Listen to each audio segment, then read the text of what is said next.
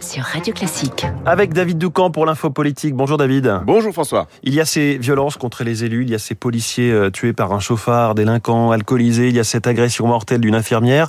L'actualité des derniers jours renvoie le reflet d'une euh, d'une réalité inquiétante. Oui, au point que, selon les informations du Parisien, le président de la République a alerté dans le cénacle du Conseil des ministres hier contre un processus de décivilisation. Il faut être intraitable sur le fond, aucune violence n'est légitime, qu'elle soit verbale ou contre les personnes. Il faut travailler en profondeur pour contrer ce processus de décivilisation, a développé euh, le chef de l'État. Bien sûr, euh, les drames récents ne sont ni de même nature, ni non les mêmes causes, mais la concomitance des faits interpelle.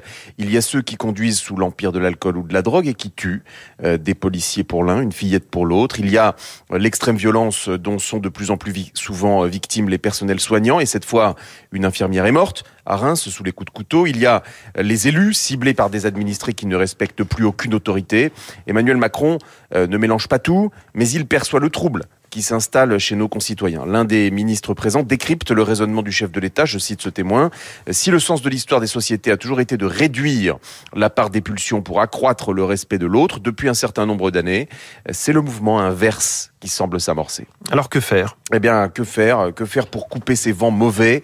La réponse tient en deux mots autorité républicaine. Montée de la violence, incivilité, comportement dangereux liés à la drogue ou à l'alcool, tout cela prospère à mesure que l'autorité s'étiole. L'arsenal pénal a besoin d'être renforcé et les peines effectivement exécutées. Les élus euh, doivent être protégés, pourquoi pas en, créant enfin ce fameux statut de l'élu, ce serait un début. Et puis, euh, l'autorité, cela s'assume.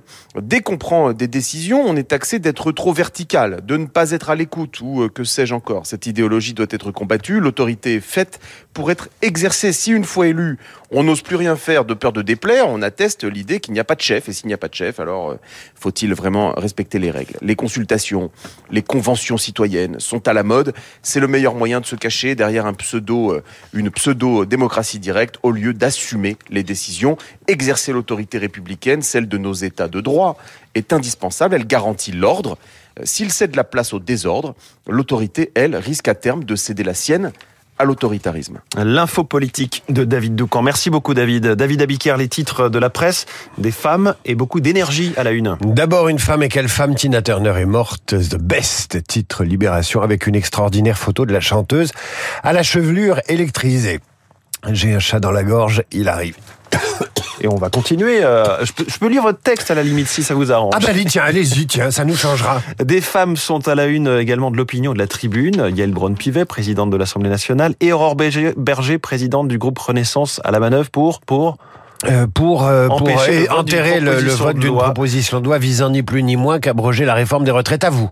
De l'énergie en une des échos, plus euh, plus d'électricité l'hiver prochain, plus plus avec plus hein, avec deux Z, on va le décrire comme ça pour pour EDF et puis Patrick Pouyanné à la une de Challenge et de la Croix, il répond aux critiques écolos sur Total Énergie. À la une du Figaro, LR qui accentue la pression sur l'immigration. Enfin, en une du Parisien aujourd'hui en France, un homme paralysé depuis 12 ans marche grâce à un pont virtuel entre son cerveau et ses muscles. Une première mondiale pleine d'espoir, titre le quotidien. Merci pour votre aide. On devrait faire ça plus souvent, mais on va se roder un petit peu parce que là, c'était vraiment pas au point. Voilà. Merci beaucoup, David. Ce sera mieux à 8h30. Euh, c'est pas mal comme ça. dans la formule, finalement. David travaille la moitié du temps. Ah oui, c'est pas mal. quand, un collègue, quand un collègue s'effondre, un autre collègue doit lui tendre la main et ça, la solidarité radio classique. Et voilà. Ah, Allez, je m'effondre pour céder la place au talentueux Renaud Blanc. Bonjour Renaud. Merci. Le programme. Bonjour. Premier invité de ce 739 h le maire de Valence, Nicolas Daragon. Valence où les règlements de compte se multiplient vous le savez. Violence, drogue et meurtre dans la Drôme, la ville moyenne, les villes moyennes de l'Hexagone, nouvelle cible des grands trafiquants. Nicolas Daragon, le maire LR de Valence. Juste après euh, le journal de Julie Drouin, 8h05, nous serons en ligne avec Marie-Ange Sangui, rédactrice en chef euh, du magazine Espace et Exploration. Nous parlerons des débris de plus en plus nombreux, des débris spatiaux. Ce sont près de 10 000 tonnes de déchets qui tournent autour de la Terre. Marie-Ange Sangui dans le journal de Lucille Bréau. 8h15, deux invités autour de Guillaume Durand, Laurent Saïm et Dominique Moisy pour commenter toute l'actualité internationale et notamment la candidature aux États-Unis de Ron DeSantis. Dominique Moisy, Laurent Saïm, dans trois quarts d'heure, 8h40, Esprit Libre, avec comme tous les jeudis, Franz-Olivier Gisbert, Monsieur Fogg, mais aussi le psychiatre Daniel Zaguri. Esprit Libre, juste après la revue de presse de David. Mais tout de suite, la météo.